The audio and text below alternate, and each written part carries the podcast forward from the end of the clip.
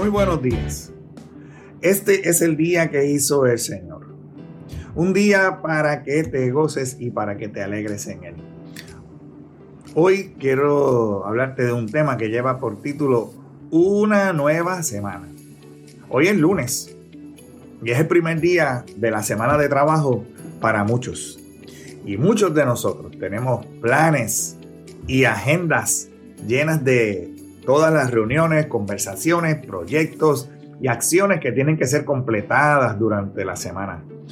Pero aunque es bueno tener una agenda y un plan para la semana, la realidad es que nadie tiene el control de los eventos que van a suceder y de cómo se van a desarrollar las cosas. Por otro lado, hay otro tipo de personas que no tienen ningún tipo de plan y que realmente van a vivir esta semana de acuerdo a cómo surjan las cosas, reaccionando a cada evento como si fuéramos máquinas automáticas que parecerían no tener voluntad propia. Ya que seamos del tipo de persona reactiva o que seamos del tipo de persona proactiva, debemos reconocer que solamente Dios tiene el control de nuestras vidas. Y que si caminamos de la mano con Él, con el único que sabe que, a dónde debemos ir y lo que debemos hacer, pues vamos a tener una vida más feliz y una vida más segura. Hoy te invito a que vayas a la carta de Santiago, capítulo 4, versículos 13 al 15. Y allí vamos a poder leer las siguientes palabras.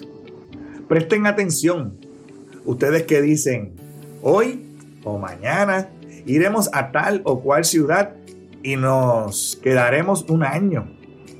Haremos negocios allí y ganaremos dinero. ¿Cómo saben qué será de su vida el día de mañana? La vida de ustedes es como la neblina del amanecer. Aparece un rato y luego se esfuma.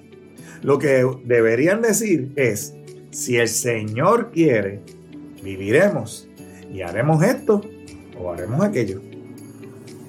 Santiago aquí está llamando la atención de aquellas personas que viven y hacen sus planes aparte de la conciencia, o sea, no tienen la conciencia constante de la soberanía de Dios sobre sus vidas.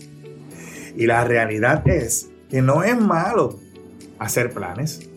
El llamado no es a no tener planes, el llamado es a que nosotros reconozcamos nuestras limitaciones y que reconozcamos que tenemos una falta de control de los eventos que nos van a suceder y que no pensemos como si nosotros mismos pudiéramos controlar el tiempo y decidir cómo la naturaleza se va a comportar en el día de hoy, las cosas que van a pasar, etc. Piensa, eh, ¿cuánto control tú crees que tienes sobre los eventos que pasan alrededor tuyo? Lo segundo que Santiago nos enseña en estos pasajes es que Pablo se está refiriendo a personas que no solamente hacen unos planes, sino que hacen planes solamente para su voluntad, para su beneficio, y no están tomando en cuenta los deseos y, y la perspectiva de Dios, sino que están tomando en cuenta solamente sus deseos personales. Dios realmente no está en los planes de estas personas. Ellos dicen, vamos a ir aquí y vamos a hacer negocios y vamos a ganar dinero. Ellos no estaban mencionando a Dios para nada en sus vidas. Y realmente no importa cuán meticulosos o cuán detallados sean tus planes. La vida puede darnos diferentes giros inesperados en cualquier momento. No sabemos qué va a pasar a la vuelta de la esquina. Por lo tanto, es importante que nosotros reconozcamos nuestras limitaciones y que lo hagamos con humildad y que esa humildad nos lleve a depender del favor y la soberanía de Dios. Santiago aquí también nos está llevando a evaluar la fragilidad de la vida. Él está diciendo, mira, la vida de ustedes es como la neblina que de momento está y de momento no está.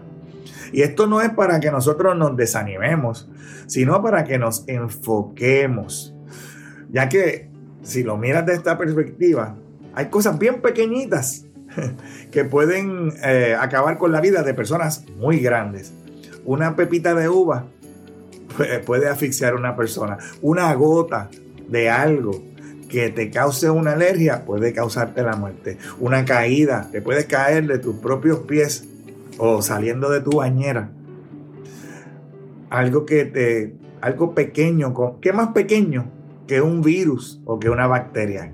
Algo que ni siquiera podemos ver. Puede acabar con la vida del ser humano. Así que nosotros debemos establecer una perspectiva de que la vida es corta, que la vida es frágil. Y debemos entonces ser diligentes, pero sin temor, para que podamos aprovechar cada momento, cada regalo que Dios nos da todos los días, una oportunidad nueva de vida. Cada momento que tenemos debemos aprovecharlo. Y finalmente, este pasaje nos habla de que debemos reconocer que todos nuestros planes están sujetos a la, a la voluntad de aquel que tiene el control de todas las cosas. Y parecería absurdo que nosotros tratemos de vivir jactándonos de nuestra propia sabiduría, de nuestros propios éxitos, pensando que nosotros somos los únicos protagonistas de nuestras vidas y que el éxito de nuestras vidas se debe a nuestros propios esfuerzos y no tomar en cuenta la mano de Dios ni la voluntad de Dios en nuestras vidas. El someternos a la voluntad de Dios no significa que abandonemos nuestros sueños, sino que alineemos, sino que pongamos en sintonía nuestros deseos a los deseos de Dios, porque Él sí sabe lo que tú necesitas. Y el rendirte a la voluntad de Dios va a tener realmente un efecto liberador que te va a convertir en una persona adaptable, a las cosas de la vida, que seas tenaz, que te puedas levantar, que seas resiliente y que estés siempre abierto a las posibilidades que Dios está poniendo delante de ti. Aprende a aceptar la vida con valor y vas a encontrar la fuerza para seguir en la confianza que ponemos en ese que tiene planes de bien y no de mal para ti y para mí. Hoy es el día de hacer la diferencia. Hoy es el día de ser diferente. Hoy es el día que hizo el Señor para que te alegres y para que te goces en Él. Hoy estás construyendo el mañana que quieres ver. Hoy estás construyendo tu futuro. Que tengas un excelente resto del día y que Dios te continúe bendiciendo. En el nombre poderoso de Jesús. Amén.